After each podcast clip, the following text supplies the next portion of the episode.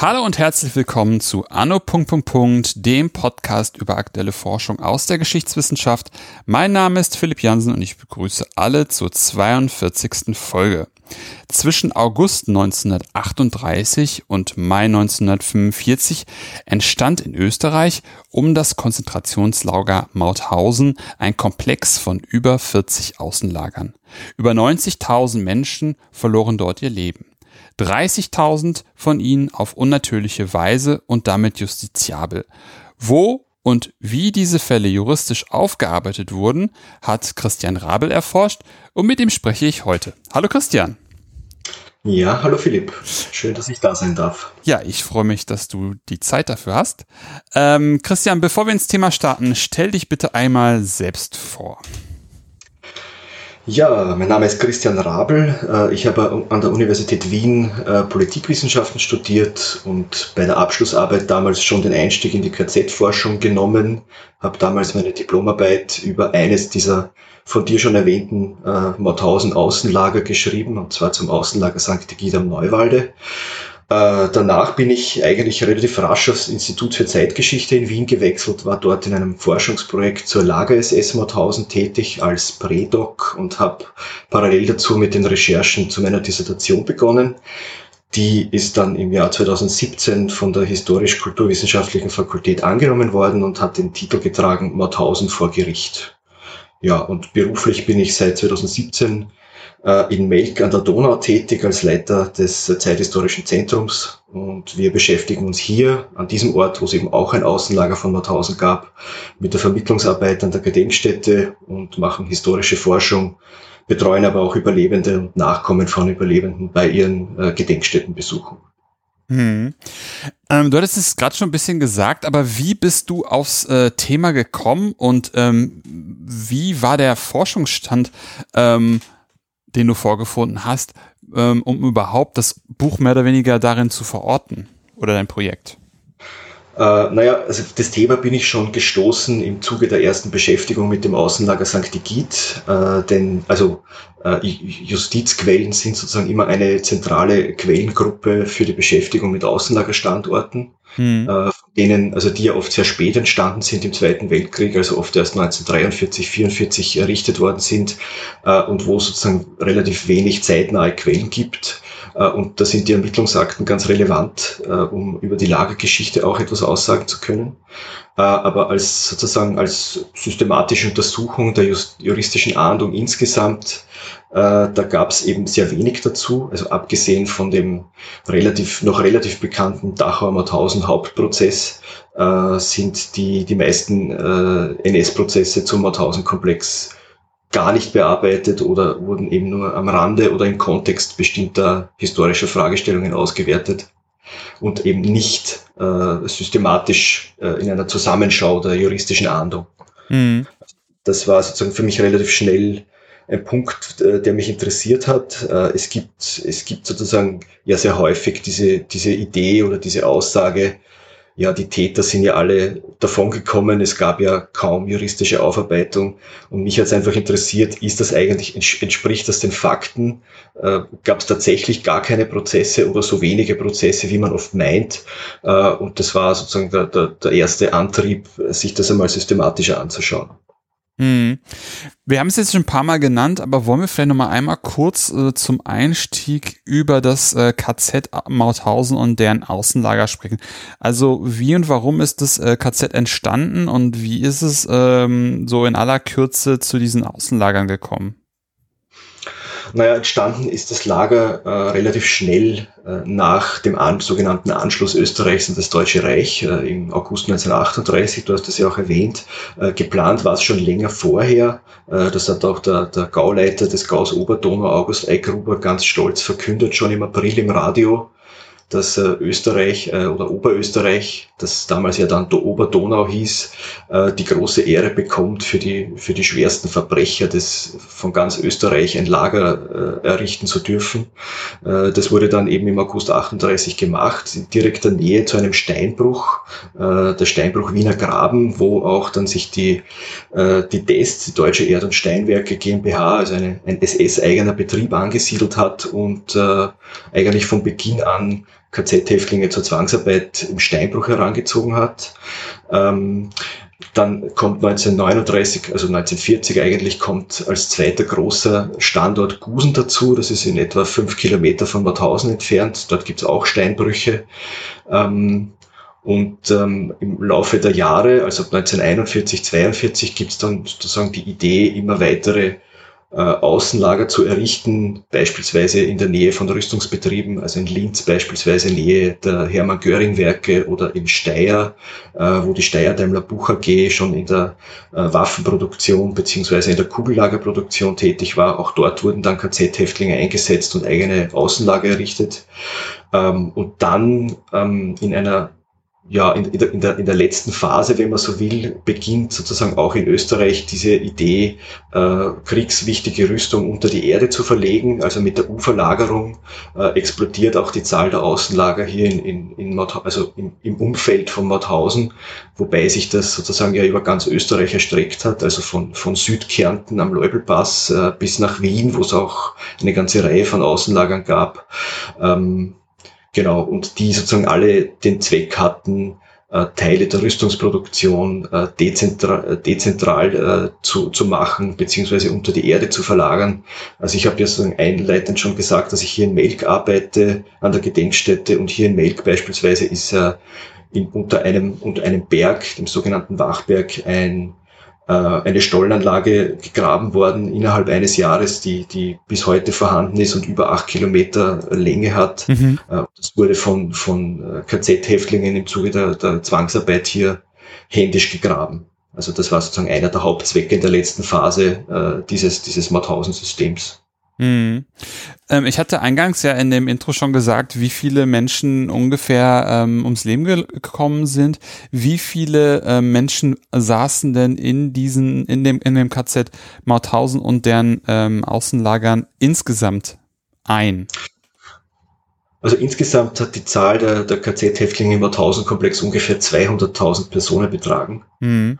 Ähm, die sozusagen zu Beginn hauptsächlich aus dem Deutschen Reich und aus Österreich kamen und dann im, im Laufe der Kriegsentwicklungen ab 39 sozusagen wurde das sozusagen eine ganz, ganz internationale äh, Gruppierung, also das heißt aus ganz Europa und darüber hinaus waren Häftlinge im Mauthausen-Komplex. Die größten Gruppen kamen äh, aus Polen, äh, aus der Sowjetunion, aber auch Frankreich, Italien, Spanien und so weiter waren hier mit sehr, sehr vielen KZ-Häftlingen vertreten. Mhm. Ja, eben wie du auch schon erwähnt hast, also rund, rund 90.000 Menschen wurden in diesem KZ-System Mauthausen ermordet. Mhm. Jetzt ist ja sozusagen das KZ Mauthausen primär nicht dein eigentliches Thema, sondern die juristische Aufarbeitung dessen. Wann fing das denn an, überhaupt, ähm, dass da was auch immer passierte? Also wie begann diese Just, Just, Justizaufarbeitung? Naja, begonnen hat sie eigentlich unmittelbar nach der Befreiung des Lagers. Also am 5. Mai haben amerikanische Truppen das Lager Mauthausen befreit, auch Gusen und am 6. Mai als letztes Außenlager dann auch noch Ebensee äh, in Oberösterreich. Äh, und unmittelbar in diesen ersten Tagen haben die Amerikaner auch schon begonnen, mit einer ersten kleinen Ermittlungsbehörde Beweise zu sammeln haben äh, in Mauthausen einen Aufruf gestartet äh, an die überlebenden Häftlinge, sie mögen sich bitte melden, wenn sie Augenzeugen direkter Gewalttaten äh, geworden sind und wenn sie sozusagen Beweismittel oder Aussagen äh, beizutragen hätten für spätere Gerichtsverfahren. Äh, das musste relativ schnell gehen in dieser ersten Phase, weil äh, schon im Sommer hat jetzt die Besatzungszone sich geändert. Das heißt, das Lager Mauthausen, das eben von den Amerikanern befreit worden ist, ist im Sommer schon äh, in die sowjetische Besatzungszone äh, gewandert, mehr oder weniger, weil sozusagen die Donau äh, hier eine, eine der Grenzen war. Äh, und dadurch musste das eben schnell gehen und in diesen ersten zwei, drei Wochen äh, wurden da sozusagen schon sehr, sehr viele äh, Beweismittel gesammelt, Zeugen befragt, aber auch ähm, Originalschriftstücke sozusagen gesichert, die die KZ-Häftlinge oft mit großem persönlichem Risiko rausgeschmuggelt oder irgendwo versteckt hatten, also Totenbücher beispielsweise. Hm. Und wie entwickelte sich das dann weiter? Also es, es, ähm, hatten die dann sozusagen erste, ähm, erste Beweise aufgenommen, ähm, dann kam, ähm, dann, dann wurde der, der Teil, hast du gesagt, mit, mit der Donaugrenzziehung an die Sowjetunion ähm, überantwortet. Ähm, und wie ging es dann weiter ähm, mit der juristischen Aufarbeitung? Naja, also die Amerikaner haben auch äh, im Zuge dieser Befreiungsaktion sehr, sehr viele SS-Angehörige in Haft genommen. Mhm. Die, die, kamen in den sogenannten Automatic Arrest. Als SS-Angehörige äh, wurden sie interniert an verschiedenen Standorten zunächst, teilweise auch in Freilagern, wo sie sozusagen ähm, dann systematisch durchleuchtet wurden, ob sie eben verdächtig waren oder von Häftlingen sozusagen genannt worden sind im Zusammenhang mit direkten Gewalttaten. Ähm, und äh, nach dieser Durchleuchtungsphase, die, die, mehrere Monate gedauert hat, das war sozusagen ein Aspekt. Äh, der zweite war auch die Suche nach, nach Personen, die besonders stark belastet waren. Also ins, es, es muss, man muss dazu sagen, dass sich ja äh, insbesondere die Führungsriege des, des Mauthausen-Komplex äh, entweder durch Selbstmord absentiert hat oder sich eben versteckt oder untergetaucht ist. Äh, zu nennen, also beziehungsweise der Lagerleiter, also der Lagerkommandant Franz Ziereis wurde, hat sich auch versteckt auf einer Berghütte in der Nähe von Mauthausen. Der wurde dann gefasst und angeschossen, hat dann noch ein, eine Aussage gemacht kurz vor seinem Tod, das, die ist auch sozusagen heute als das sogenannte Totenbettgeständnis bekannt. Mhm. Ähm, sein Stellvertreter äh, äh, Bachmeier hat sich, hat sich ermordet äh, hat sich umgebracht, aber auch nicht nur sich, sondern auch seine Frau und seine zwei kleinen Töchter, um sich eben so der juristischen Ahndung zu entziehen.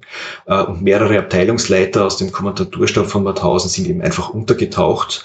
Äh, und die Amerikaner haben auch versucht, äh, die, die eben ausfindig zu machen haben, haben Fahndungslisten rausgegeben äh, in, in ihren sozusagen Teilen der Besatzungszone, beziehungsweise auch dann teilweise äh, übergreifend mit den anderen alliierten Besatzern zusammengearbeitet. Also da gab es auch sozusagen teilweise einen, einen Austausch, äh, um die Redelsführer irgendwie dingfest zu machen. Mhm. Äh, und gleichzeitig wurden eben all jene, die man schon erwischt hatte, also die man schon Anfang Mai äh, oder im Zuge der Ermittlungen eben äh, inhaftieren konnte. Ähm, die wurden dann Zug um Zug nach Dachau überstellt weil eben die Idee war, äh, in Dachau, im ehemaligen Konzentrationslager Dachau, ähm, hier sozusagen systematisch zu den, zu den verschiedenen Konzentrationslagern Prozesse zu führen. Mhm. Und Mauthausen war eines dieser Konzentrationslager. Ähm, zu denen eben in Dachau dann die Amerikaner über 60 Verfahren geführt haben, äh, aber auch zu Dachau selber, zu Buchenwald äh, oder auch zu Flossenbürg beispielsweise wurden ja in Dachau die großen Verfahren geführt von den Amerikanern. Mhm. Und was, ähm, was, was kam dann bei den bei diesen Mauthausen-Prozessen in Dachau äh, raus? Also wer wurde dort angeklagt? Hat man da dann die Redelsführer oder die Führungspersönlichkeiten, die man äh, dann noch gefunden hat, dort äh, angeklagt? Oder wen, wer wurde dort angeklagt? Also ja, also zunächst einmal wurden äh, in einem sogenannten Hauptverfahren, einem Parent Case, wie man das nannte, ähm, hat man versucht, Personen aus möglichst allen Lagerbereichen äh, anzuklagen, also sowohl aus der Kommandatur, aus allen Abteilungen des Kommandaturstabs, äh, aber auch aus den Wachmannschaften, von den Zivilarbeitern, aber auch äh, sogenannte Funktionshäftlinge wurden da angeklagt. Das waren 61 im ersten Mauthausen-Verfahren. Äh, und die, die Ergebnisse sozusagen dieses Hauptverfahrens wurden dann als Beweismittel in die Folgeverfahren mit übernommen um einfach einmal festzulegen, Mauthausen als solches war ein, ein, ein Ort des Verbrechens, ein Verbrechensort, ähm, wo theoretisch die, die Anwesenheit und die Mitaufrechterhaltung des, des Lagers sozusagen schon Grund genug war, um angeklagt zu werden. Also da geht es jetzt noch gar nicht darum, ähm, um, um, um direkte Teilnahme äh, an, an Gewaltakten, sondern theoretisch, rein rechtlich wäre es möglich gewesen, Personen schuldig zu sprechen aufgrund ihrer Anwesenheit in Mauthausen. In der Realität wurde das aber nicht so gemacht. Das, das heißt, es wurden tatsächlich auch Freisprüche äh, gefällt, wenn sich keine direkte Beschuldigung durch einen durch einen äh, Zeugen ergeben hat. Äh, aber insgesamt kann man sagen, dass zu Mauthausen in diesem ersten großen Hauptverfahren schon eine sehr große Zahl auch, auch äh, maßgeblicher Vertreter des, der, Lagerverwaltung angeklagt worden sind. Also da waren mehrere Lagerärzte darunter. Ähm, dann wurden in den Folgeverfahren auch einige der, der Abteilungsleiter äh, angeklagt, beziehungsweise im Hauptverfahren auch die beiden Adjutanten des Kommandanten CIS. Ähm, ja, und in Summe wurden, glaube ich, wenn ich es jetzt richtig im Kopf habe, 58 dieser 61 Angeklagten zum Tod durch Erhängen verurteilt. Äh, und großteils dann auch tatsächlich in Landsberg am Lech in Deutschland hingerichtet. Etwa ein Jahr später, also das Urteil fiel im Mai 1946 und 1947 wurden dann diese Urteile auch vollstreckt. Mhm. Ähm, und wird es dann gesagt, dass ähm, das sozusagen der Haupt, äh, der Hauptprozess der erste Hauptprozess war, der sich dann auf die weiteren Prozesse auswirkte. Ähm, wie sah, wie, wie sahen die dann, wie sahen die weiteren Prozesse dann aus? Wurden da ähnliche ähm, Strafen ausgesprochen und dann oder verhängt und auch umgesetzt? Also die, die Nachfolgeverfahren, das waren eben wie gesagt ungefähr 60, äh, die haben sich meistens mit einem ganz bestimmten Ort beschäftigt, also mit, mit einigen der Außenlager beispielsweise. Also es gibt einzelne Verfahren, wo äh, man versucht hat, äh, Verdächtige oder, oder, oder zum, ja, Personen aus, aus einem bestimmten Außenlager zusammenzufassen und dann anzuklagen. Äh, oder auch bestimmte Funktionsgruppen, beispielsweise Mitarbeiter der Verwaltungsabteilung in Mauthausen oder Mitarbeiter der medizinischen Abteilung und haben auch die versucht thematisch zusammenzufassen. Ähm, Genau, also und diese, diese Verfahren haben sich dann eben ganz spezifisch beschäftigt äh, mit, mit, mit den Verbrechen, die dort an den jeweiligen Orten äh, passiert sind. Äh, tendenziell kann man aber sagen, äh, dass die, die Urteile oder die, das, das Strafausmaß äh, etwas niedriger war als im Hauptverfahren. Also es gab auch hier noch zahlreiche Todesurteile, die teilweise auch noch vollstreckt worden sind. Tendenziell sozusagen wurden aber hier schon etwas niedrigere Strafen äh, verhängt. Das war aber auch schon ein Jahr später. Also das heißt, diese Verfahren wurden erst 1947 geführt und da beginnt auch schon diese, dieser Umdenkprozess oder, oder sozusagen auch die, wie soll man sagen, die Lobbyarbeit oder die, die öffentliche Kritik äh, an, den, an den amerikanischen Prozessen Wirkung zu zeigen, denke ich. Das heißt, es gibt ja schon sehr früh diese Kritik der deutschen Öffentlichkeit äh, daran, dass das Siegerjustiz wäre, dass hier kleine vermeintliche Befehlsempfänger äh, verurteilt werden würden und, und da gab es sozusagen überhaupt kein Verständnis dafür, auch in, auch in breiten Teilen der, der Bevölkerung dafür.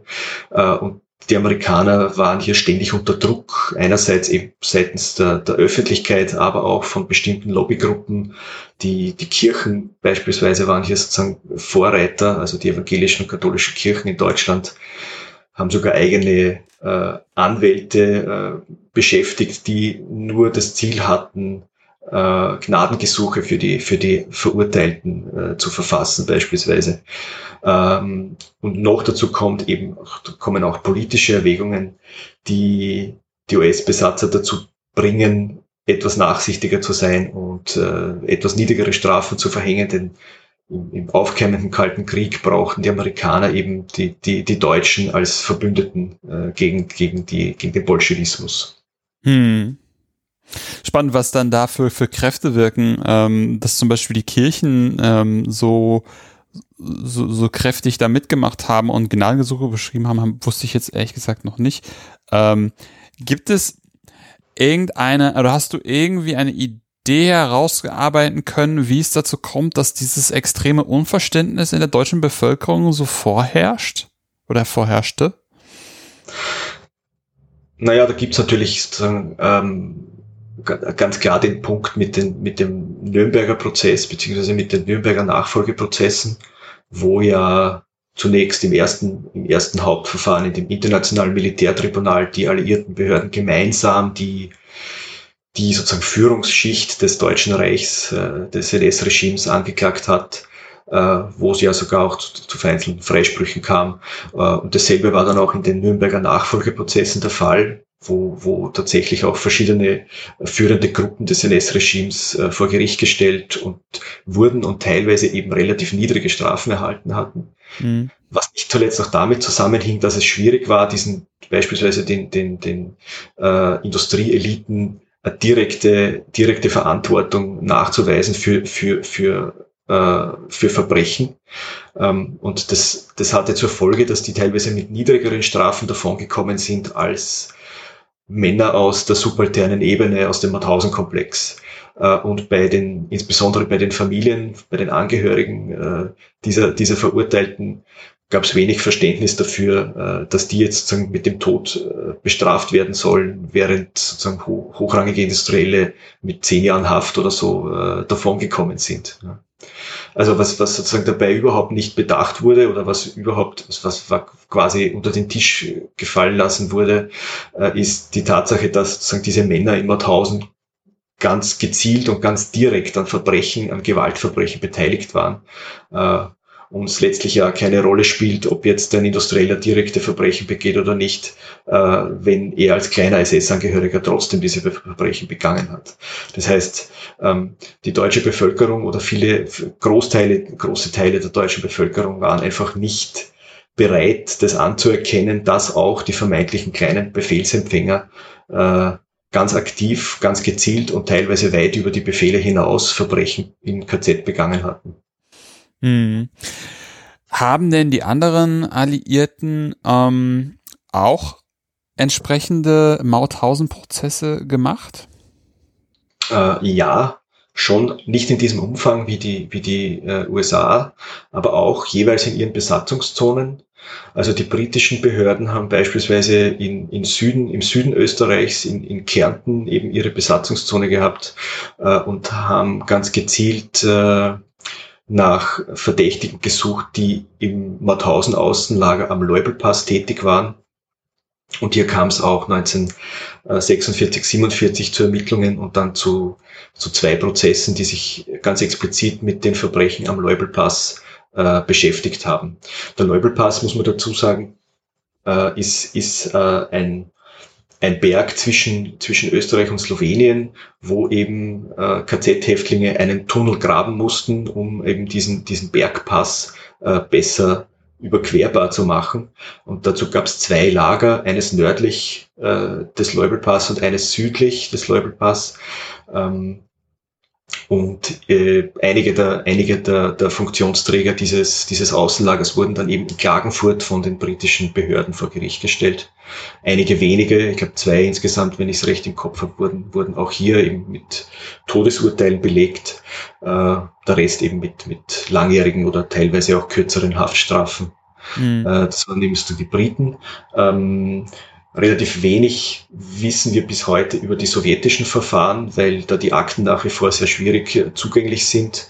Äh, es gibt schon Hinweise darauf, dass auch die Sowjets äh, einige Personen aus dem Mauthausen-Komplex ähm, angeklagt haben und die wurden dann sozusagen durchwegs eben in die Sowjetunion gebracht und, und dort zur Zwangsarbeit eingesetzt verlieren dann oft sozusagen, diese, diese Männer verlieren sich oft über Jahre die verliert man dann aus dem Fokus. Also das heißt, die, die verschwinden ganz einfach und tauchen dann irgendwann in den 50er Jahren mit den Heimkehrertransporten wieder auf.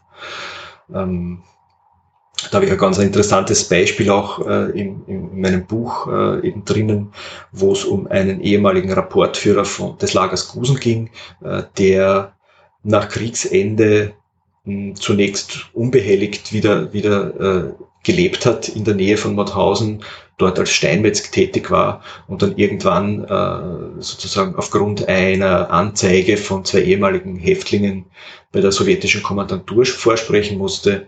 Äh, der wurde dann sozusagen inhaftiert und vor Gericht gestellt. Dann kam er eben nach Sibirien und verschwand völlig von der Bildfläche bis 1953. Ähm, erst dann hat erstmals ein Brief von ihm seine Familie erreicht. Der, der, äh, die Familie hat eben in der Nähe von Mauthausen gelebt. Ähm, der kam dann 1956, denke ich, wieder zurück nach Österreich und da ist ja doch dann das Interessante, die, die Frage, wie wird er dann hier in der Gesellschaft wieder aufgenommen? Ähm, und der wurde ähm, ja, nahezu frenetisch äh, willkommen geheißen. Es wurde ein Triumphbogen aufgestellt, es wurde großflächig in der Lokalpresse berichtet über den heimgekehrten Sohn, den verloren geglaubten Sohn. Ähm, es wurde da auch in, in, aller Breite berichtet über seine Zeit in der sowjetischen Kriegsgefangenschaft, äh, aber äh, seine Tätigkeit im, in Gusen als Rapportführer im, im, im Mauthausen-Lager, das wurde sozusagen mit keinem Wort erwähnt darin. Ja, also okay. Das, das, wiederholt sich sehr oft. Also das heißt, die, die, die, diese Tätigkeit, die sich ja oft über lange Zeit äh, erstreckt hat, die, die wird da völlig ausgeblendet. Mhm. Obwohl sich dann nachher, also in späteren Ermittlungsverfahren, die es dann auch noch gab gegen diesen Mann, äh, ganz deutlich zeigt, dass er, dass er mit großer Wahrscheinlichkeit auch direkt verstrickt war in, also in Gusen, in die sogenannte Todbadeaktion, wo eben äh, kranke und schwache Häftlinge ganz gezielt äh, über, über mehrere Stunden hinweg mit kaltem Wasser bespritzt wurden, so lange bis sie eben äh, starben. Also da dürfte der direkt beteiligt gewesen sein. Das wurde aber sozusagen auch überhaupt nicht thematisiert zu der Phase. Mhm, entsprechend kann man nicht mit Gewissheit sagen, dass er da tatsächlich beteiligt war. Es war nur, es ist nur bekannt, dass sowas gemacht worden ist und äh ja, ja, genau. Also und er hat auch später vor Gericht gesagt, dass er davon gewusst hat. Mhm. Also, das hat er auch dann später zugegeben dass er darüber Bescheid gewusst hat. Aber es, es, es kam dort auch zu keiner Anklage mehr, so wie es in ganz vielen Fällen einfach gar nicht mehr zur Anklage kam. Also je später es wurde, desto, desto weniger groß war die Wahrscheinlichkeit, dass es überhaupt noch zu einer juristischen Ahndung kommt. Später heißt äh, Ende der 40er, Anfang der 50er Jahre oder später? Naja, also das, das muss man jetzt unterscheiden, äh, je nachdem von, von welcher Behörde man spricht. Also die, die alliierten äh, Behörden haben sozusagen Ende der 40er Jahre schon, schon endgültig aufgehört äh, mit der juristischen Ahndung. Äh, zur Ergänzung kann ich vielleicht noch die französischen Behörden erwähnen, die ähm, noch bis 1950 vereinzelt auch Personen aus dem Mauthausen-Komplex angeklagt haben. Mhm. Da gab es fast immer einen ganz direkten Bezug zu den Außenlagern, wo besonders viele französische äh, Häftlinge interniert gewesen waren, also wie zum Beispiel im Melk oder auch am Neubelpass äh, oder in Ebensee. Also das heißt, die Franzosen haben ganz gezielt nach Personen gesucht, die die an den Orten tätig waren, wo, wo besonders viele französische Häftlinge äh, ermordet worden sind. Genau, aber das waren sozusagen die letzten äh, Verfahren von, von alliierten Behörden. Ähm, die Amerikaner haben schon 1947 äh, im Winter aufgehört damit und waren dann eigentlich hauptsächlich nur noch damit beschäftigt, möglichst rasch möglichst viele der Verurteilten wieder aus der Haft zu entlassen, eigentlich. Ja. Immer, es gab sozusagen mehrere Überprüfungsbehörden, äh, die den Auftrag hatten, die, die Urteile anzugleichen, ähm, Petitionen zu bearbeiten, Haftreduktionen auszusprechen.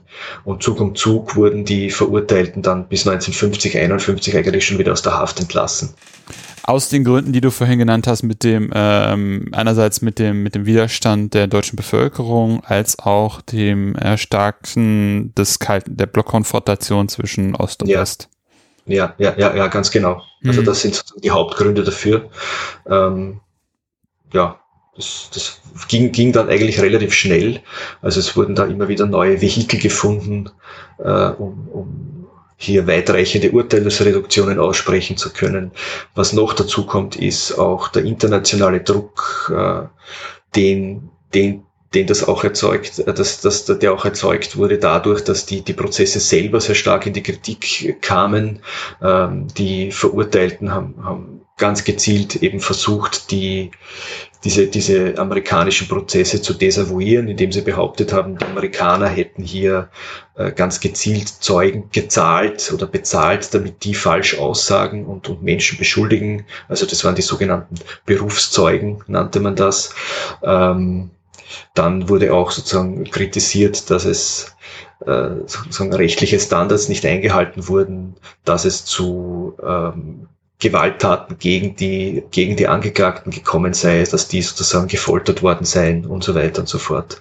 Äh, und das ging dann so weit, dass das sozusagen bis, bis äh, zum amerikanischen Senat vorgedrungen ist, der dann auch äh, eine Untersuchungskommission gebildet hat und die Verfahren in Dachau systematisch durchleuchtet hat. Also nicht alle, aber die, die, die mit Todesurteil sozusagen ausgegangen sind, wurden systematisch untersucht.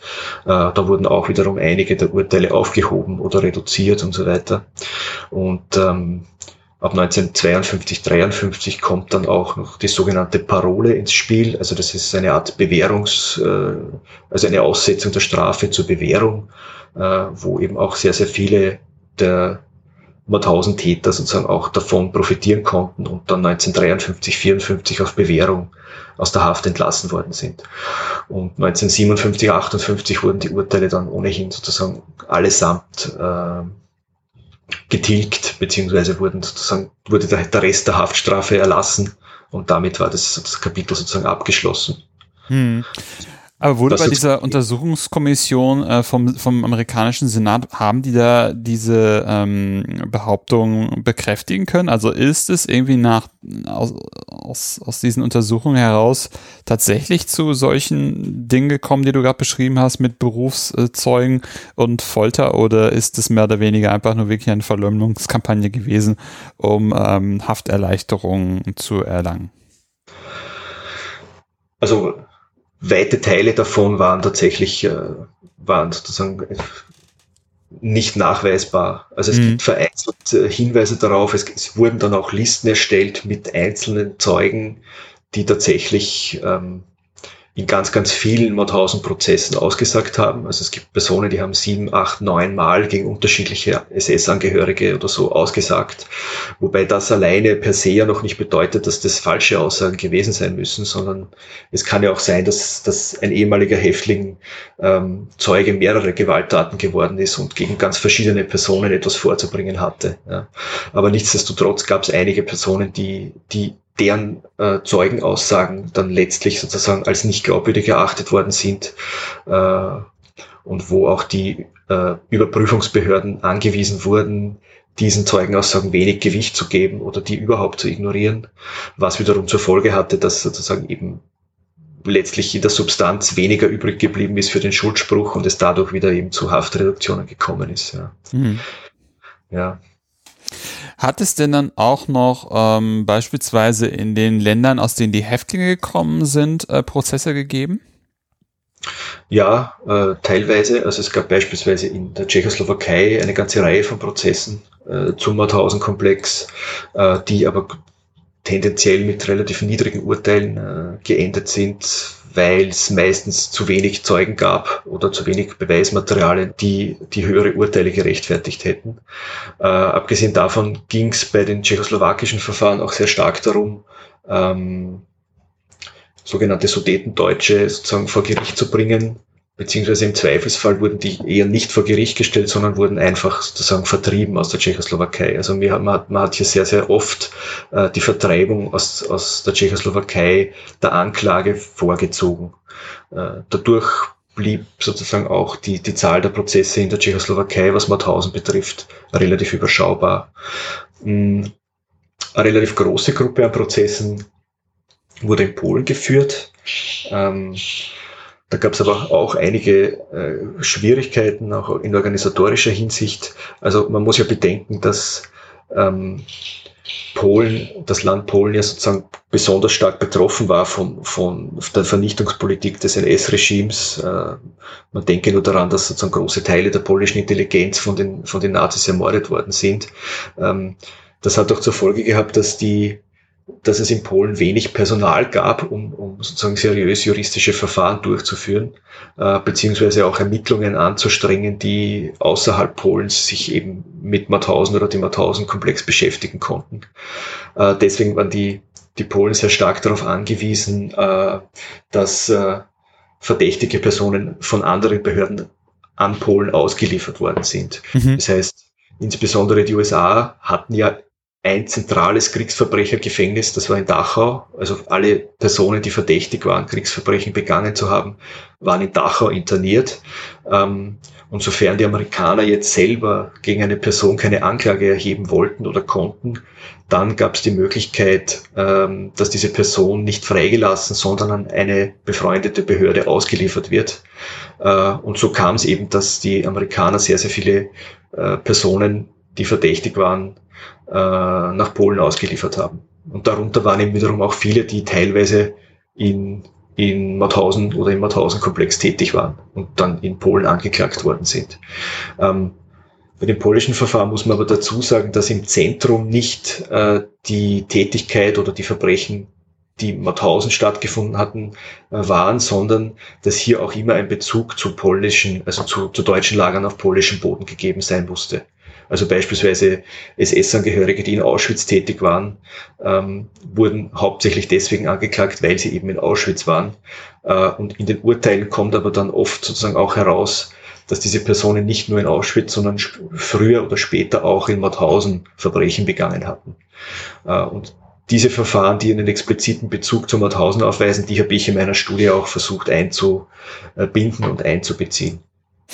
Ähm, heißt es dann im polnischen Bereich dann auch, dass dann auch wirklich nur die Tätigkeiten, die in, äh, in Konzentrationslagern auf polnischem Gebiet geahndet worden sind, oder wurden dann auch gleichzeitig die ähm, Tätigkeiten beispielsweise in Mauthausen auch verhandelt? Also im Zentrum standen definitiv die Tätigkeiten auf polnischem Boden. Ja. Also das war das, das war sozusagen der Kern äh, dieser Anklagen, die es in Polen gab. Ähm, aber als zusätzliche Erschwernis wurde auch dazu berücksichtigt, sofern es die Beweise dazu dafür gab oder sofern es Belastungs, belastende Aussagen dazu, dazu gab, wurden auch äh, Verbrechen außerhalb Polens mit berücksichtigt. Ja. Das kann man sozusagen. Die, die, Schwierigkeit dabei, das muss man dazu sagen, ist, dass, dass ich äh, in diesem Fall, was Polen betrifft, nur die Urteilsausfertigungen äh, zur Verfügung hatte und nicht die kompletten äh, Prozessbestände. Mhm. Und deswegen hier auch nur äh, analysieren können, was in den Urteilen, äh, äh, welche Tatorte sozusagen in den Urteilen genannt werden. Ja. Und da kommt aber Mauthausen, beziehungsweise auch die Außenlager kommen da sozusagen auch recht regelmäßig vor. Ja, das hat damit zu tun, dass es ja sozusagen im, im, im, im Konzentrationslagerkomplex des Deutschen Reichs insgesamt jetzt einen stetigen Austausch gab. Das heißt, man kann sich das ja nicht so vorstellen, dass eine gewisse Gruppe von SS-Angehörigen in Mauthausen stationiert ist und dann hier zwischen 38 und 45 stationiert bleibt, sondern hier gibt es sozusagen eine ganz, ganz massive Fluktuation, insbesondere was die Wachmannschaften betrifft, die die teilweise sozusagen an, an, an vier, fünf, sechs, sieben verschiedenen KZ-Standorten Dienst versehen haben. Hm, hm. Ja, das ist, das ist auch noch ganz spannend, wie, wie, dass dann wirklich die, diese, diese Wachmannschaften dann sehr viel gesehen haben und ähm, ja, teilweise dann auch Praktiken dann, dann mitbringen, ne, dass man dann irgendwelche, ähm, ja, irgendwelche Methoden ähm, dann importiert, äh, die man in einem anderen KZ dann praktiziert hat. Ähm, das ist auch ganz, auch ganz spannend. Ähm, jetzt hatten wir die ganze Zeit über die alliierten ähm, Prozesse gesprochen und auch über die, über die, ähm, über die Prozesse in den Ländern, wo Häftlinge herkamen. Aber wie sah es denn ähm, mit Prozessen in den Nachfolgestaaten des Dritten Reichs aus? Also einerseits Bundesrepublik Deutschland, ähm, DDR, aber auch Österreich. Äh, ja, wo wollen wir da anfangen? Ich, ich, ich fange vielleicht mal in der, in der BRD an. Gerne. Ähm, da gibt sozusagen eine erste Phase der juristischen Ahndung von NS-Verbrechen, die fällt noch in die, in die Besatzungszeit. Da wurde das sozusagen je nach Besatzungszone leicht unterschiedlich abgehandelt, auch was die rechtlichen Rahmenbedingungen betrifft. Da spielt der Mauthausen-Komplex eigentlich eine, eine ganz geringe Rolle. Also der Großteil der, der ersten Verfahren, die in Deutschland geführt wurden, hatten ja sozusagen als, als äh, da ging es ja vorwiegend um, um, um Fälle von Denunziation äh, und weniger um, um NS-Verbrechen an sich, also um, um Verbrechen im KZ, meine ich. Mhm. Ähm, da gibt es ganz wenige Verfahren. Das, ähm, was, was die BRD betrifft, wird erst richtig interessant ab Mitte der 50er, Ende der 50er Jahre. Ähm, denn da tauchen, das habe ich vorher schon erwähnt, es gab ja einige ähm, SS-Angehörige oder sehr viele SS-Angehörige, überhaupt hoher, höherrangige äh, aus dem Mauthausen-Komplex, die äh, untergetaucht sind, die sich versteckt gehalten haben, teilweise unter falschen Namen untergetaucht sind ähm, und sich dadurch der juristischen Ahndung entzogen haben. Die wurden dann teilweise spät aber doch, doch noch äh, dingfest gemacht. Und von denen wurden einige sehr zentrale Personen dann eben in, in der BRD ähm, ab Mitte der 50er Jahre äh, angeklagt, beziehungsweise es gab teilweise sehr lange Ermittlungsverfahren. Es dauerte oft mehrere Jahre, bis es tatsächlich zur Anklage kam. Aber da sozusagen gibt es noch mal einen Aufschwung. Ähm, der hat insbesondere auch mit der Gründung der, der zentralen Stelle der Landesjustizverwaltungen in Ludwigsburg zu tun, weil es da eben erstmals eine zentrale äh, staatsanwaltschaftliche Behörde gab, die versucht hat, ganz explizit zu NS-Verbrechen Ermittlungen anzustrengen. Ähm, und um da ein paar Beispiele zu nennen, also eine der zentralen Figuren des, des KZ-Lagers Gusen, das war Karl Schmilewski, der hat sich zunächst äh, unter falschem Namen, ich glaube unter dem Mädchennamen seiner Mutter versteckt gehalten. Ähm, dann kam es Anfang der 50er Jahre zu einem ersten Amnestiegesetz, äh, wo ähm, mehrere Verbrechenskomplexe sozusagen amnestisiert wurden. Äh, und da hat ähm, Schmilewski dann war der Meinung, er wäre jetzt sozusagen aus dem Schneider, er hätte jetzt nichts mehr zu befürchten und hat sich dann unter seinem richtigen Namen wieder angemeldet in Deutschland oder polizeilich gemeldet. Ähm, allerdings sozusagen hat er ja wesentlich mehr Verbrechen begangen, als, als ihm selber wohl sozusagen zu der Zeit bewusst war oder so. Deswegen wurde er dann doch vor Gericht gestellt äh, und, und auch zu lebenslanger Haft verurteilt. Also Schmilewski ist einer dieser Fälle wo ähm, ja, lang, über lange Jahre verschollen geglaubte oder untergetauchte Personen dann noch, noch juristisch geahndet wurden. Äh, weiteres Beispiel wäre äh, Karl Schulz, der Leiter der politischen Abteilung in Mauthausen, der ebenfalls eben jahrelang sozusagen untergetaucht war und ähm, dann in den, in den frühen 60er Jahren äh, in Haft kommt und dann letztlich auch mit einem zweiten äh, wichtigen Mann aus, Mauthausen, aus dem Mauthausen-Komplex mit Anton Streitwieser, der Lagerführer mehrerer Außenlager war, äh, in Köln vor Gericht gestellt worden ist. Also das sind sozusagen zwei, drei Beispiele. Es gibt mehrere davon, die, die zeigen, dass sozusagen in der BRD relativ spät noch den Versuch gab, äh, hier noch, noch sozusagen NS-Täter vor Gericht zu bringen. Auch wenn man sagen muss, dass in der BRD der Mauthausen-Komplex überhaupt nie im Zentrum stand. Ja. Da ging es sozusagen um ganz andere Dinge. Ich sage nur Auschwitz-Prozess oder Ulmer Einsatzgruppenprozess und so weiter und so fort. Ähm, was, was daran lag, dass, ähm, dass das Mauthausen auf österreichischem Gebiet lag? Oder was war da die, ist da die Begründung? Hm, naja, das hat auch damit zu tun, dass es eben zu Mauthausen schon frühzeitig in relativ großem Umfang ähm, die alliierten Prozesse gegeben hatte. Ähm, und was sich da als Problem herausgestellt hat, äh, ist, dass die, die Amerikaner im Überleitungsvertrag festgelegt haben, dass die Urteile, die sie gegen NS-Täter gefällt haben, äh, von späteren Institutionen nicht aufgehoben können, äh, werden können und dass auch letztlich diese Personen nicht mehr zum selben Verbrechenskomplex angeklagt werden konnten. Ah, okay. Mhm. Das heißt, das, das, das, das hatte zur Folge, dass es zwar ähm, gegen viele dieser Personen, die in, in, Dachau schon von den Amerikanern verurteilt worden waren, nachher in der, in der BRD, teilweise aber auch in Österreich noch Ermittlungsverfahren gab, dass diese Verfahren aber samt und sonders eingestellt wurden mit dem Verweis darauf, dass diese Person zu diesem Verbrechenskomplex ja schon einmal verurteilt worden ist. Also das war sozusagen, ja, also die, die Idee der Amerikaner war natürlich nicht, diese Personen zu schützen, sondern im Gegenteil, die wollten sozusagen, dass ihre, dass ihre Urteile auch nach Ende der Besatzungszeit halten. Hm. Das wurde sozusagen letztlich sozusagen anders ausgelegt. Also das, das war, das war sozusagen eine Schwierigkeit. Ja. Führte dann aber halt dazu, dass wenn in Anführungszeichen ähm, nicht alle Fakten zu, bei den ähm, alliierten oder amerikanischen Mauthausen-Prozessen vorlagen, ähm, oder Leute, also alle Leute, alle Beteiligten irgendwie gehört werden konnten, was sehr schwierig ist, weil du gesagt hast, dass viele von, von den, von den Führungspersönlichkeiten ähm, der SS ähm, untergetaucht sind, dass sozusagen man im, zu einem späteren Zeitpunkt auf einer viel besseren Akten- und Beweisführungslage die Menschen verur hätte verurteilen können, was man aber nicht konnte, weil sie von den Amerikanern schon kurz nach dem Krieg ähm, angeklagt worden und verurteilt worden ja. sind. Ja, ja, ganz genau. Ja. Mhm.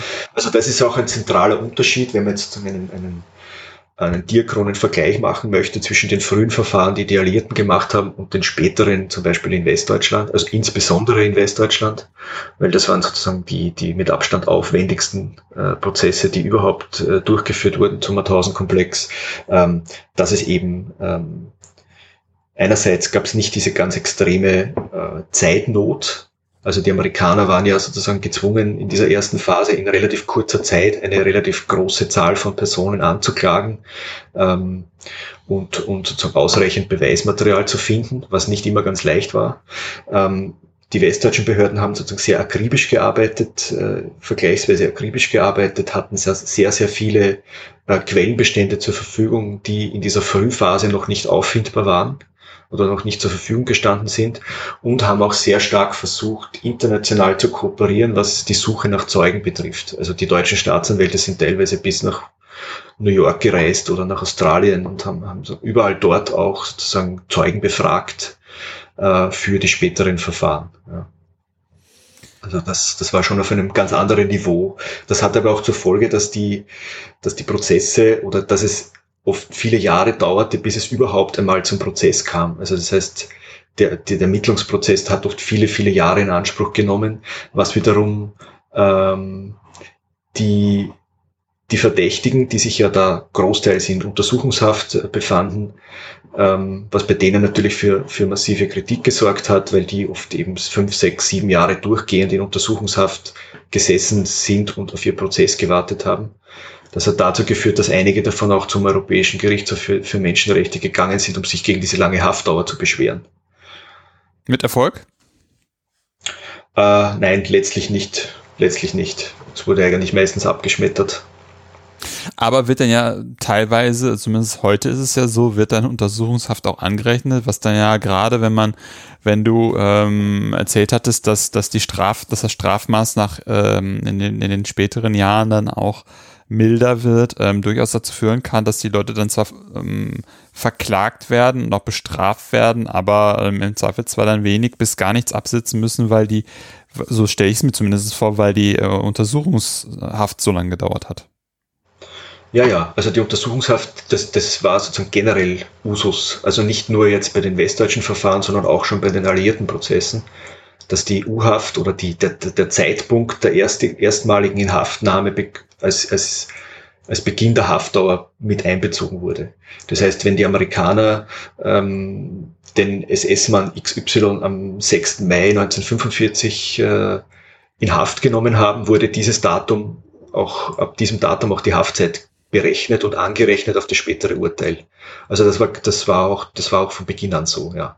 Das hat auch zur Folge, also insbesondere wenn man sich jetzt zum Beispiel, wenn man noch auf die österreichischen Verfahren äh, zu sprechen kommt, ähm, zur Folge, dass die, die, die Urteile oft ganz bewusst so gefällt wurden, dass, ähm, dass die, das, das Strafausmaß mit dem Zeitpunkt der Urteilsverkündung eigentlich schon abgesessen war durch die Untersuchungshaft davor. Also das heißt, dass die Personen zwar verurteilt wurden, äh, aber sofort freigekommen sind, weil sie ja schon einige Monate in der Untersuchungshaft gesessen sind. Mhm.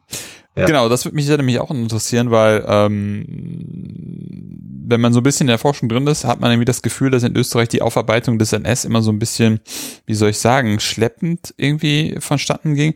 Wie sah es denn bei den Mauthausen-Prozessen in Österreich aus? Schleppend, das hast du schön gesagt. Äh, ja, also es, es, gibt ja in Österreich äh, grundsätzlich zwei verschiedene äh, rechtliche Rahmen. Es, ist, es gibt zu Beginn ab 1945, 46 eine eigene Kriegsverbrechergesetzgebung, äh, im Rahmen dieser es auch Volksgerichte gab. Diese Volksgerichte mit sehr starkem Laienanteil äh, dienten der Aufarbeitung von NS-Verbrechen. Ähm, wobei man aber sagen muss, dass auch hier in Österreich, was aufgrund der Größe des Mauthausen-Komplexes erstaunlich erscheint, Mauthausen selber relativ geringe Rolle gespielt hat. Also es gibt in Summe in, in dieser Phase dieser, dieser Volksgerichtsprozesse, die von 1946 bis 55 geführt wurden, ungefähr, ich glaube, es sind 40 Urteile, die Mauthausen betreffen insgesamt. Ja. Mhm. Wenn man jetzt bedenkt, dass der Mauthausen-Komplex zwischen 38 und 45 äh, dass da ungefähr 12.000 bis 15.000 SS-Angehörige stationiert waren. Eben mit der schon erwähnten Fluktuation äh, ist das natürlich sozusagen ein, ein, ein wahnsinnig kleiner Wert. Ja. Also das hat wiederum in Österreich, denke ich, damit zu tun mit dieser mh, hm, Idee, dass also dieser Opferthese, äh, dass Österreich war ja sozusagen das erste Opfer des NS-Regimes und hat selber eigentlich relativ wenig Verantwortung dafür übernommen, was, was sozusagen danach passiert ist.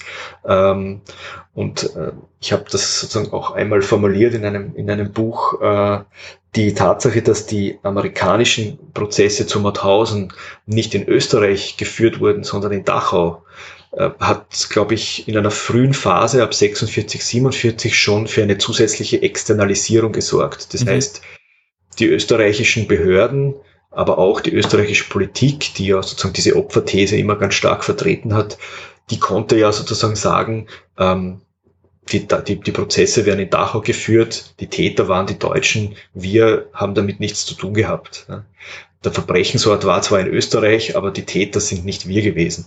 Ähm, und das führt dazu, dass es ein relativ ja, schleppendes oder geringes Bedürfnis gibt, eben in S-Verbrechen, insbesondere was Mauthausen betrifft, aufzuarbeiten.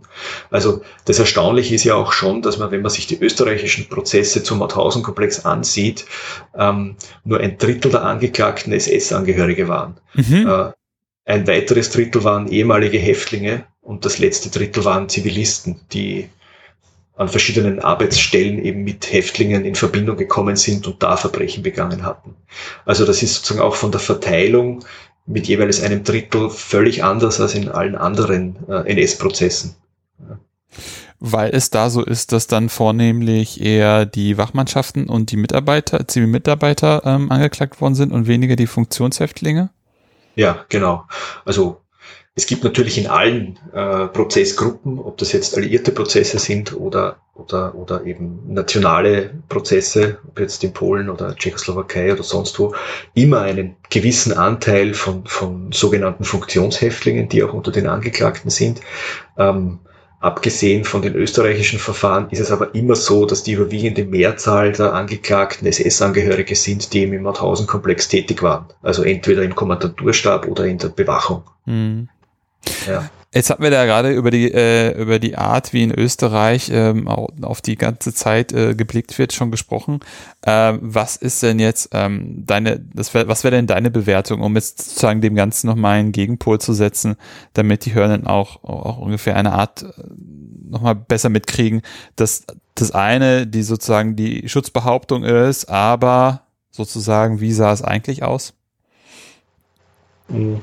Naja, also in, in, ich habe in meiner Studie auch ganz zu Beginn schon äh, für mich formuliert, dass es nicht zielführend ist, denke ich, ähm, eine Bewertung mhm. dafür zu liefern, ob die juristische Ahndung jetzt erfolgreich war oder nicht. Ich denke, also wenn man es wenn man's fertig denkt, ab welcher Zahl von Verurteilten würde man denn davon sprechen, dass es jetzt erfolgreich war? Also das, das meine ich gar nicht, das meine ich gar nicht unbedingt. Ja? Also ich meinte okay. eher, ich meinte eher halt die Verstrickung, sag ich mal, Österreichs mit dem NS, ähm, weil du hattest es gerade irgendwie so dargestellt, dass, dass, dass es, ähm, das ist, das wird ja in anderen Ländern durchaus genauso gemacht. Also ich kenne das zum Beispiel für die Niederlande auch, dass man da halt sagt, also in Niederlanden ist als Beispiel, ähm, es gab halt eine kleine, eine, eine kleine nationalsozialistische Partei, vielleicht noch einige kleine andere, äh, eine, eine andere kleine Gruppen, die sich mit dem NS eingelassen haben, aber eigentlich war der Großteil ähm, im Widerstand. Was, okay, okay. Was, ich, was, ich, dachte jetzt, du, du, du, du nimmst Bezug auf die Gesamtstudie, aber es geht noch um, um Österreich. Genau. Ja, ja, verstehe. Äh, naja, es ist, also die, die Beteiligung Österreichs auch im Mauthausen-Komplex ist sozusagen relativ evident. Ähm, es, es ist ja auch so, dass unter den Angeklagten in den Dachauer Mauthausen-Prozessen ähm, eine, eine nicht, nicht so kleine Zahl, es sind 38 Personen, die österreichischer Herkunft waren, auch unter den Angeklagten gewesen. Ähm, aber eben äh, dadurch, dass diese Verfahren in, in Dachau waren und nicht in Österreich und dadurch, dass auch in Österreich mit ganz, ganz wenigen Ausnahmen eigentlich auch medial überhaupt nicht über diese Prozesse berichtet worden ist, ähm, hat sich das vermutlich auch sagen, kaum manifestiert, diese, diese österreichische Beteiligung. Äh, und es ist sozusagen hier in Österreich ja so, dass es eine, eine, seit Jahren eigentlich eine, eine Debatte darüber gibt, über das Ausmaß des, der, der österreichischen Mitverantwortung an den Verbrechen des NS-Regimes.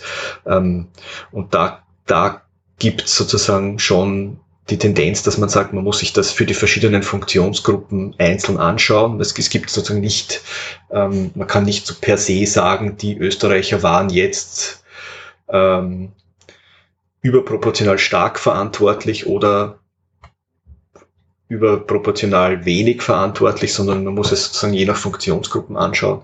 Und es gibt eben bestimmte Bereiche des NS-Regimes, wo Österreicher sozusagen an vorderster Front mit dabei waren. Man muss nur die Aktion Reinhardt äh, denken, aber auch eben der Mauthausen-Komplex. Ja. Und das ist eben in, den, in, den, in der Nachkriegsjustiz in Österreich sehr, sehr unterbeleuchtet geblieben. Ähm, und was noch dazu kommt, und das wäre sozusagen der letzte Aspekt, der noch Österreich Bezug hat, nach Ende dieser Volksgerichtsbarkeit, die wurde ja 1955 unmittelbar nach dem Ende der Besatzungszeit äh, abgeschafft in Österreich, weil die politischen Entscheidungsträger der Meinung waren, es muss jetzt ein Schlussstrich gezogen werden, ähnlich wie die Forderung ja auch in Deutschland bestanden hat. Äh, und danach waren eigentlich die, war eigentlich die geschworenen Gerichtsbarkeit dafür verantwortlich, ähm, NS-Verbrecher, so man sie sozusagen noch finden konnte, vor Gericht zu stellen. Ähm, und es gibt zwei Prozesse, die ich auch in meiner Studie äh, beleuchtet habe, gegen ehemalige Angehörige des, äh, des KZ Mauthausen, die also ein Fall wurde in Klagenfurt verhandelt, wo ein SS-Angehöriger selber freimütig zugegeben hat, einen sowjetischen Kriegsgefangenen erschossen zu haben. Ähm, das hat er auch vor Gericht so ausgesagt und trotz dieses Schuldeingeständnisses waren die, die Geschworenen einfach nicht bereit, den schuldig zu sprechen. Das heißt, er wurde freigesprochen, das Verfahren wurde wiederholt, acht neue Geschworene haben ihn wieder freigesprochen. Ähm, das heißt, es gab nachher auch in Österreich kein taugliches Mittel mehr, also, denn die, die Geschworenengerichtsbarkeit war offensichtlich nicht, nicht fähig, politisch so hoch aufgeladene Prozesse sozusagen adäquat zu ahnden. Hm. So, jetzt hatten wir noch vorhin äh, kurz die DDR äh, angesprochen gehabt. Ähm, wie, wie, sah, wie sah das denn da aus? Also warum sollte man überhaupt Mauthausen-Prozesse in der DDR durchführen? Naja, es wurden, es wurden einige wenige durchgeführt. Ähm, wobei auch da Mauthausen immer nur ein Teilaspekt war. Also in, in, in dieser sozusagen sehr stark ähm, antifaschistisch geprägten Erzählung, die es in der DDR eben gibt, sozusagen als antifaschistischer Modellstaat, ähm, ging es auch drum, ähm, NS-Täter natürlich auch anzuklagen. Zwei, drei Prozesse gibt es da, die Mauthausen Bezug haben. Ähm, ja, aber das ist sozusagen eine, eher ein, ein, ein Randthema gewesen, auch der Studie, äh, diese DDR-Prozesse, weil die ein sehr wenig, also in sehr kleinen Ausmaß stattgefunden haben. Interessant ist aber auch schon hier, dass, dass es, es zeigt sich, dass viele dieser, dieser äh, späteren Angeklagten ursprünglich auch ähm, vom Ministerium für Staatssicherheit als Spitzel angeworben worden sind ähm, und dass man dann später drauf kam, dass sie eben SS-Angehörige waren hat man sie eben dann vor Gericht gestellt und war ganz überrascht darüber, dass man vorher nicht gewusst hatte, dass die eben äh, im KZ Dienst versehen hatten. Mhm. Das ist so ein, ist aber nur, wie gesagt, äh, in der Studie auch ein, ein, eher kleinerer Aspekt. Und natürlich ist es so, dass diese Verfahren ähm, sehr, sehr stark ideologisch aufgeladen waren. Das sieht man auch an den Urteilsbegründungen. Ja, ja, ja, okay. Jetzt hattest du im Vorgespräch auch gesagt, dass du, was auch ein Novum deiner, deiner Studie ist, eine, eine quantitative Bilanz der Mauthausen-Prozesse gezogen hast. Ähm, magst du vielleicht kurz erklären, was, also warum, warum das ein Desiderat ist und warum es interessant ist, sich das mal anzuschauen? Naja, also es ist grundsätzlich ist es so, dass es äh, viele dieser, dieser Prozesse, die ich mir angeschaut habe, die, die sind vorher gar, noch gar nicht angeschaut worden, beziehungsweise war vorher gar nicht klar, dass es die überhaupt gab. Also von den polnischen Verfahren, äh, beispielsweise auch die französischen Verfahren, auch die, die tschechoslowakischen Verfahren, die waren, äh, wenn man so will, völlig unbeackertes Gebiet. Äh, und mir ging es schon darum, auch äh, sowas wie eine, eine, einen Gesamtüberblick darüber zu geben, in welcher Weise und in welchem Ausmaß es eine juristische Aufarbeitung des Mauthausen-Komplex gab ähm, und quantitativ auszuwerten ist sozusagen da ein Teilaspekt davon, auch um, um, um auch argumentieren zu können. Ja. Also man braucht auch gewisses Zahlmaterial dazu ähm, und auch um anzuschauen, mh, hm, welche Behörden und welche Länder in welchem Ausmaß Mauthausen thematisiert haben. Also wenn man es jetzt sozusagen von der, von der hm, von der Streuung betrachtet, also von der, von der geografischen Streuung, dann muss man ja sagen, dass, dass diese Mauthausen-Prozesse, wenn man die Gerichtsorte sich anschaut, im Prinzip in ganz Mitteleuropa stattgefunden haben. Mhm. Das reicht von Polen eben über die DDR, die BRD, Gesamtdeutschland dann auch noch 1991 über Österreich, Slowenien, Tschechoslowakei und so weiter. Das heißt, wenn man davon ausgeht, dass ähm, im Zuge solcher Prozesse es etwa auch mediale Berichterstattung zu diesen Prozessen gibt, dann könnte man meinen, es gibt sozusagen ein, ein, ein Wissen um diesen Verbrechenskomplex Mauthausen, der weit über Österreich oder über den, den deutschsprachigen Raum hinausreicht. Ja. Trotzdem ist, ist, denke ich, sozusagen in der, in der KZ-Geschichte hm, gibt es sozusagen andere Orte, die, die wesentlich stärker im Fokus stehen äh, als Mauthausen. Was dann schon auch wieder, wieder interessant ist ja, in diesem Zusammenhang. Ähm, also du meinst dann halt eher so die Orte, wo, wo die Auschwitz-Prozesse stattgefunden haben oder die Einsatzgruppenprozesse. Ja, genau, ja, genau. Aber die, diese Verfahren waren auch später. Also das hat deswegen wurde, also zu dieser Zeit wurde wahrscheinlich auch medial schon viel stärker berichtet, abgesehen davon, ähm, ja, es geht ja auch nicht um einen Vergleich dieser Verbrechensorte, den kann man ohnehin nicht ziehen. Ähm, worum es mir auch nochmal ging, ist die Frage, welche Funktionsgruppen wurden überhaupt angeklagt ja. ähm, und welche Auffälligkeiten gibt es da. Und da ist es schon so, dass man sehen muss, dass insbesondere Funktionshäftlinge tendenziell strenger bestraft worden sind äh, als beispielsweise Wachmannschaftsangehörige. Ähm, und was man da auch sieht, auch in den Urteilsbegründungen auch immer wieder sozusagen durch, durchleuchtet, äh, ist eben, dass gewisse Vorurteile gegen bestimmte Häftlingsgruppen einfach auch nach Kriegsende äh, weitergewirkt haben. Ja? Also insbesondere, wenn man sozusagen von sogenannten kriminellen Häftlingen spricht, ähm, zeigt sich, dass ähm, denen vielfach nicht zugetraut wurde, sich in die Nachkriegsgesellschaft zu reintegrieren. Ähm, das hatte wiederum zur Folge, dass die teilweise wesentlich länger in Haft sitzen mussten, als etwa SS-Angehörige es mussten. Ja. Also insbesondere, wenn man vielleicht nochmal kurz auf die Dachau-Prozesse geht, äh, sieht man das sehr deutlich, dass SS-Angehörige, die verurteilt worden sind, ähm, während der Zeit ihrer Haft ähm, sehr, sehr stark unterstützt worden sind von eben diesen schon erwähnten Lobbygruppen, ob das jetzt die Kirche ist, äh, ob es aber auch sozusagen das lokale und regionale Umfeld ist oder die, oder die Familie. Ja. Ähm, es gibt sozusagen eine ganze Reihe von Personen, die, die werden regelrecht zugeschüttet mit Petitionsschreiben, mit äh, Leumundszeugnissen und so weiter und so fort. Ähm, ganze Ortschaften machen Unterschriftenlisten für SS-Angehörige und betonen, dass die immer sozusagen freundliche und liebe Nachbarn waren und man denen nicht zutraut, solche Verbrechen äh, begangen zu haben, wie sie eben jetzt äh, vor Gericht ihnen vorgeworfen werden. Äh, und das ist bei ähm, Funktionshäftlingen sehr, sehr viel weniger der Fall. Ähm, das hat damit zu tun, dass, dass KZ-Häftlinge, die von den Amerikanern beispielsweise vor Gericht gestellt werden, ja oft sozusagen eine langjährige Lagererfahrung haben. Das heißt, die kamen ja oft auch schon vom, vom oder, oder eine, eine Hafterfahrung, nicht Lagerhaft, aber Hafterfahrung hatten. Das heißt, die kamen oft vom, vom staatlichen Gefängnissystem direkt ins KZ-System und, und waren oft über viele Jahre in Haft, haben auch oft ihre kompletten Familien auch in der NS-Zeit im Holocaust verloren äh, und waren deswegen sozusagen gesellschaftlich wenig, weniger gut verankert in der Nachkriegsgesellschaft. Und, und das hatte zur Folge, dass ihnen auch tendenziell weniger gut zugetraut wurde, sich, sich zu reintegrieren.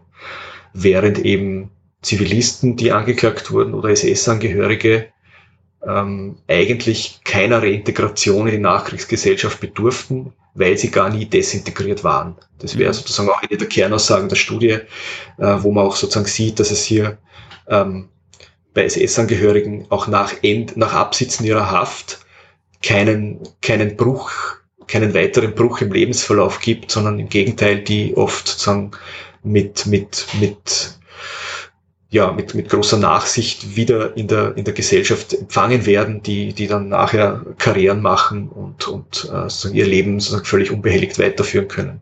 Ja, wenn man ein bisschen zynisch sein will, ist das gleiche ja bei den Funktionshäftlingen zumindestens, die auch eine kriminelle Vergangenheit haben, auch ja so, ne? Also die sind dann, die sozusagen, die werden, da, da wird man dann, sieht man keine Besserungspotenziale mehr, sondern sozusagen einmal krimineller, immer krimineller.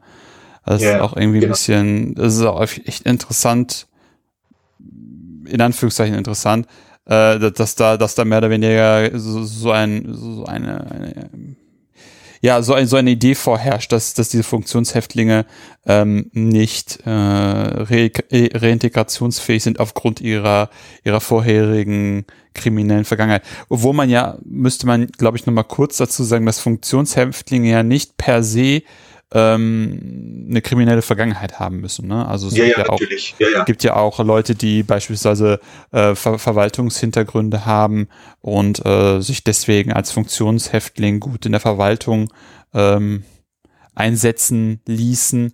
Ähm, du meinst es wahrscheinlich auch die, die dann sogenannte Capos waren, die dann eben auch diese Bewacherfunktion ähm, übernommen haben und sich dadurch dann auch ja mehr oder weniger weiß nicht, sagt man das so, eingelassen haben?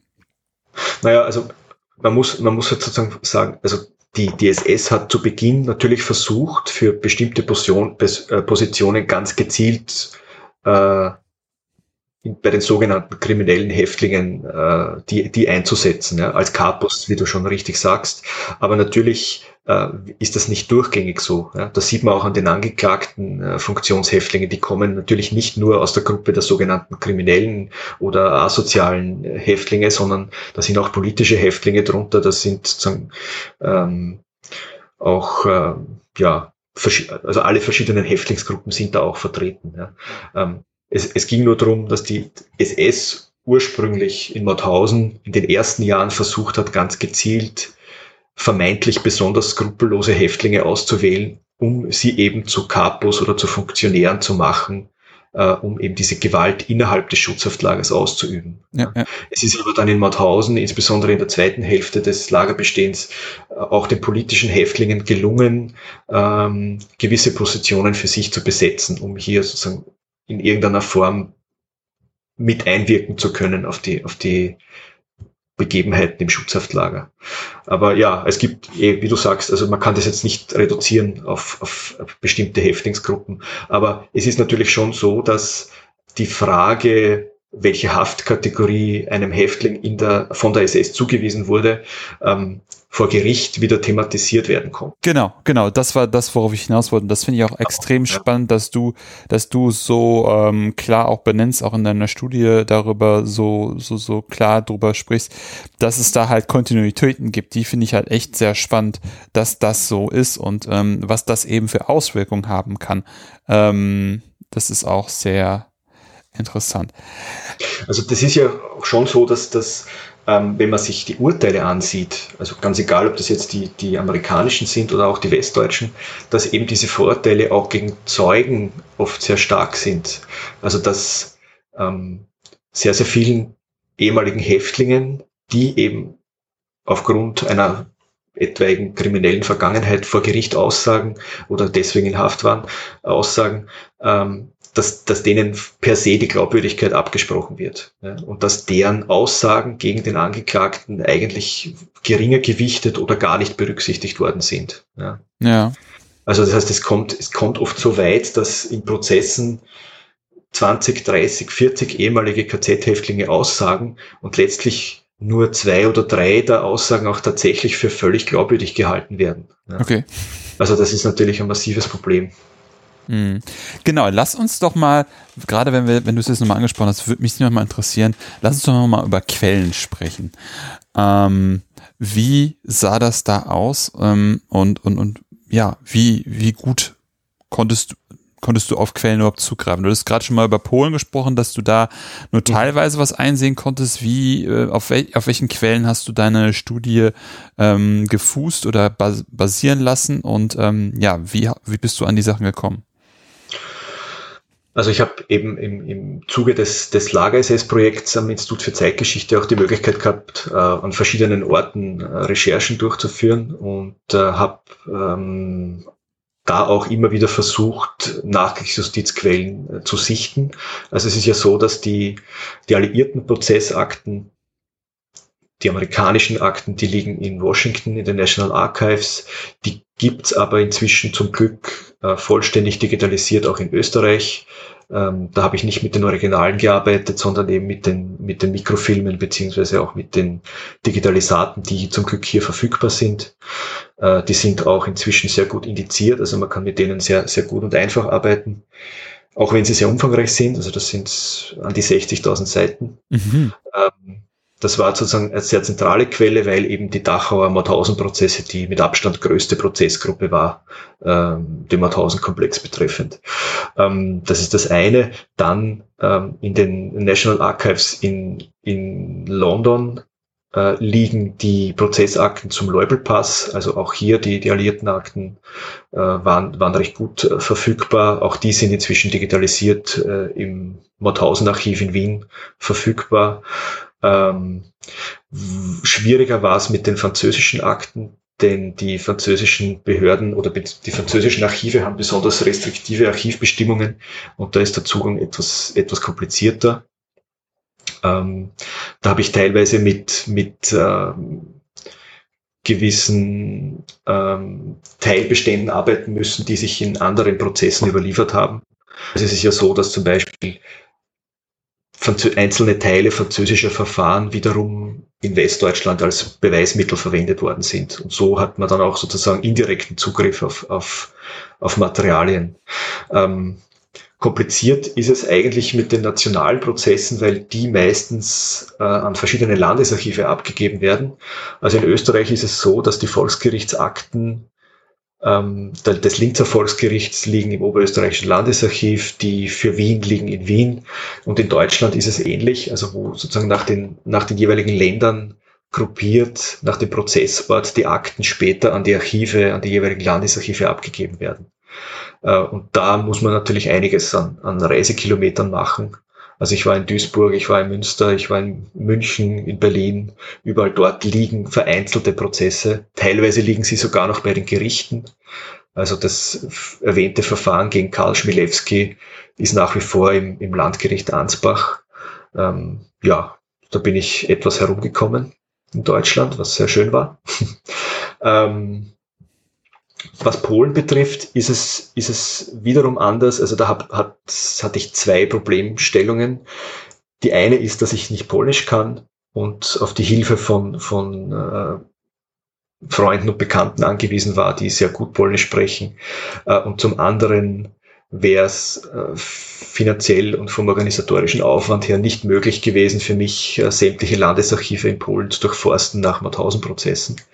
Da hatte ich aber das große Glück, dass ähm, im, ich denke im Winter oder im Frühjahr 2016 das IPN Warschau äh, eine SS-Datenbank zum KZ Auschwitz online gestellt hat. Das heißt, die Personaldatenbank zu den SS-Angehörigen des KZ Auschwitz war voll inhaltlich online verfügbar und frei zugänglich. Ähm, und Teil dieses, dieses, dieser, dieser Datenbank waren auch die jeweiligen Urteile, die es zu einigen dieser Personen gab. Mhm. Äh, ja, und die habe ich dann sozusagen systematisch durchforstet nach Hinweisen auf den Mauthausen-Komplex und habe so eben versucht, sozusagen herauszufinden, inwieweit Mauthausen bei den polnischen Verfahren ähm, thematisiert worden ist. Ja. Spannend, dass er so viel digitalisiert ähm, oder in, in, digitalen Datenbanken vorliegt. Das finde ich echt schön. Mhm. Ja, ja, da gibt es inzwischen sehr, sehr, sehr, sehr umfangreiche Bestände. Sehr, sehr viel davon ist auch online verfügbar. Also auch die Urteilsausfertigungen aus Dachau beispielsweise kann man, kann man alles online äh, gut zugreifen und auch im Detail sich anschauen. Mhm. Wenn wir jetzt sozusagen Strich drunter machen würden und ähm, zum nächsten Punkt kommen, nämlich was würdest du ähm, den Zuhörenden als Literaturempfehlung empfehlen, wenn sie Interesse an dem Thema haben und noch ein bisschen detaillierter einsteigen wollen, ähm, als wir ohnehin schon eingestiegen sind?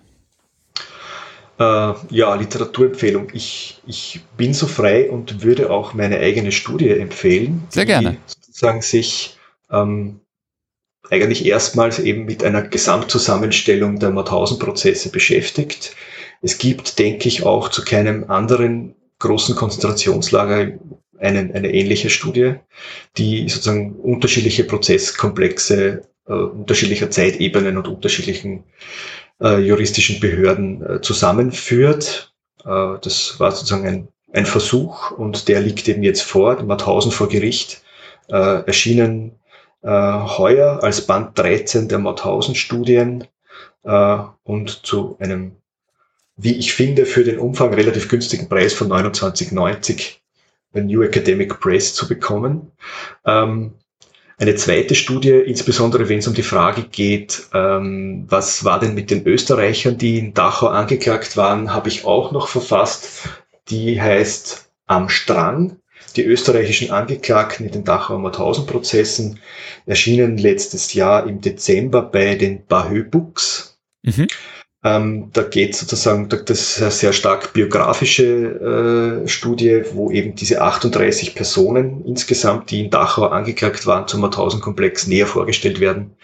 Äh, auch sozusagen deren, deren Sozialisation und auch ihre Reintegration in die Nachkriegsgesellschaft. Das wäre zu diesem Thema. Äh, dann möchte ich sozusagen aber auch äh, ein anderes Buch sehr empfehlen, das, das mir auch ähm, ja, dass das auch einen Teilaspekt betrifft, den ich auch in meiner Studie ähm, äh, beleuchtet habe, nämlich die Frage, wie haben sich SS-Angehörige oder NS-Täter versucht, der juristischen Ahndung zu entziehen. Ja. Äh, und einer dieser Aspekte, der, den ich sehr, sehr spannend finde und der auch noch relativ wenig beleuchtet worden ist, meiner Meinung nach, ist das, das Entziehen von der Justiz durch Suizid.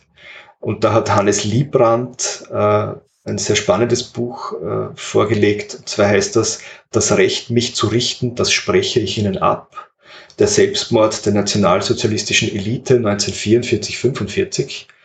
Ähm, ja, er beleuchtet sozusagen da auch äh, systematisch ähm, dieses Phänomen des Suizids und der Flucht sozusagen vor der Verantwortung mehr oder weniger äh, und zeigt auch auf, dass selbst dieser Suizid äh, vielfach eben noch ein Teil dieser dieser ideologischen Inszenierung des NS-Regimes war.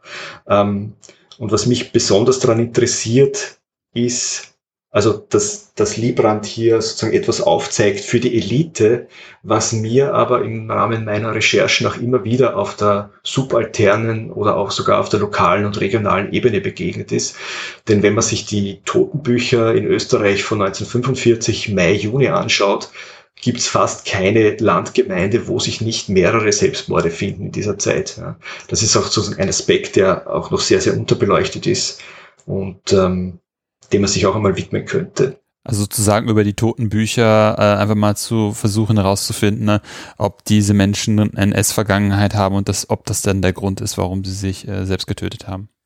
Genau, ja. Also in vielen Fällen ist das auf lokaler Ebene oder auf regionaler Ebene auch sehr wohl bekannt. Ja.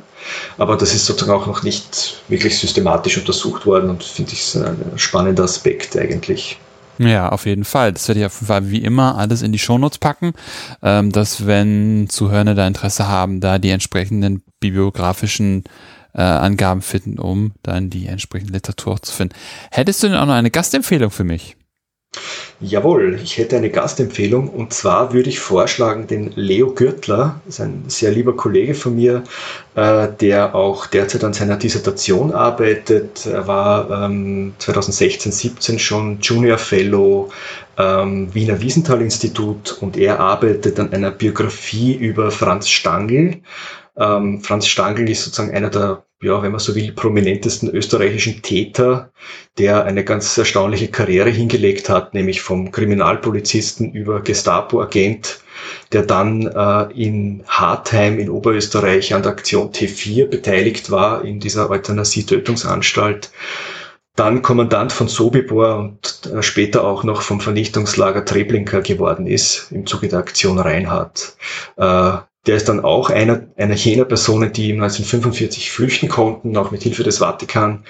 Ähm, und schließlich, glaube ich, in Brasilien von Simon Wiesenthal aufgespürt worden ist und in Frankfurt vor Gericht gestellt wurde. Aber dann in Haft verstorben. Nein, nicht in, nicht in Frankfurt, in Düsseldorf, denke ich war es, Entschuldigung. Äh, und dann in Haft eben äh, verstorben ist. Äh, und dieser Person äh, sozusagen nähert sich Leo Gürtler in seiner Dissertation an und arbeitet jetzt schon sehr lange dazu und hat, hier ist ein sehr tiefes, umfangreiches Wissen äh, zu diesen verschiedenen Stationen von Franz Stangl. Ja, Super. könnte ich sehr empfehlen. Ja, das klingt auch sehr spannend. Ja, herzlichen Dank auf jeden Fall, Christian, für deine Zeit und dass wir gesprochen haben. Das war wie immer sehr spannend. Ähm, ja, danke schön. Sehr gern. Ja, und das war es auch für heute bei Anno Punkt. Punkt. Wenn es euch gefallen hat, empfehlt den Podcast gerne weiter. Ihr könnt übrigens über Spotify, iTunes oder eine Podcast-App eurer Wahl den Podcast abonnieren und hören. Wenn ihr den Podcast auch unterstützen wollt, findet ihr auf der Webseite einen Spendenbutton zu PayPal. Wenn ihr selber forscht und über euer Projekt sprechen wollt, kontaktiert mich einfach per Mail oder Twitter. Ansonsten hören wir uns bald wieder. In diesem Sinne, auf bald und tschüss.